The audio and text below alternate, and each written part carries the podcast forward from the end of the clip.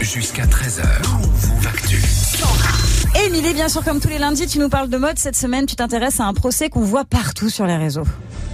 Johnny Depp, la star de Pirates des Caraïbes, réclame 50 millions de dollars à son ex-femme Amber Heard, elle aussi actrice. Il l'accuse d'avoir détruit sa carrière après ses accusations de violence conjugale en 2019. Et la mode prend une grosse place dans ce procès. Ouais, Amber Heard, elle a été vue en costume trois pièces et Johnny Depp a abandonné les bagues tête de mort. C'est vraiment un concours de popularité où leur réputation est en jeu. Pour le moment, c'est clairement Johnny Depp qui gagne. Il a un soutien incroyable sur les réseaux. Il y a même des internautes qui accusent Amber Heard de copier ses tenues.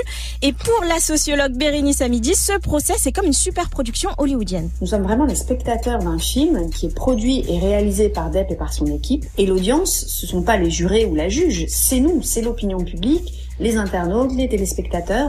La médiatisation de ce procès, elle montre vraiment le pouvoir absolu de la narration médiatique. C'est vrai, c'est assez incroyable.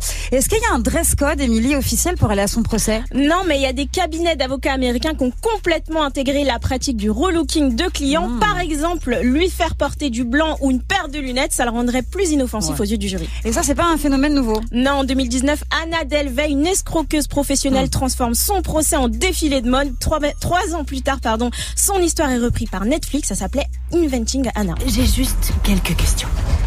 Moi, j'ai une question. Que portez-vous? Vous avez l'air pauvre.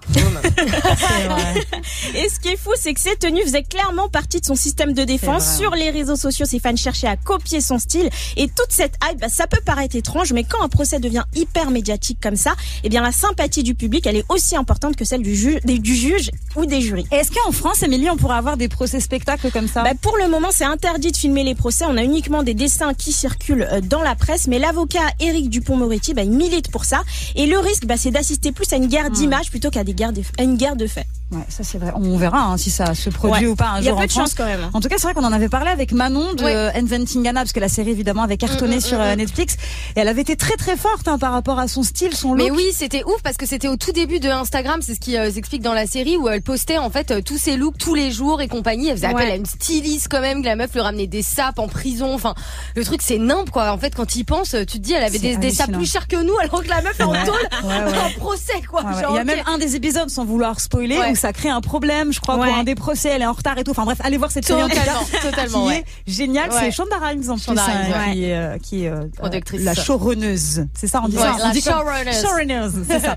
Merci beaucoup, Émilie. On réécoute ta chronique en podcast, bien sûr.